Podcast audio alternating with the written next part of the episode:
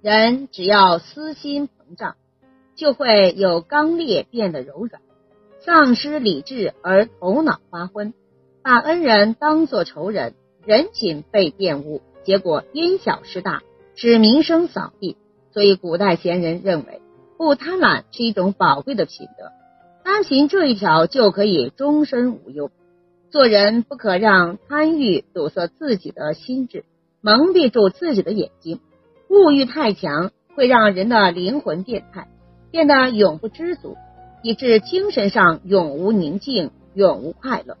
欲望越大，人越贪婪，人生越易致祸。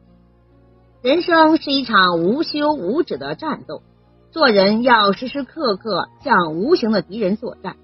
本能中那些致人死命的力量，乱人心意的欲望。暧昧的念头，使你堕落，使你自行毁灭的念头，都是这一类的顽敌。在贪婪的占有中，人的心灵也被腐蚀掉了。其实，我们拥有生命和快乐，已是拥有了最大的财富，又何必贪求太多呢？贪婪的最后结果，只能是一无所有。人类的愚钝在于提得起放不下，人类的。慧明在于提得起放得下，善化者留白，善悦者牺牲，养心者留空。你何时放下？你何时轻松？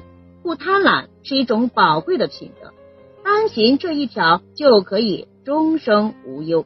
感谢收听，再见。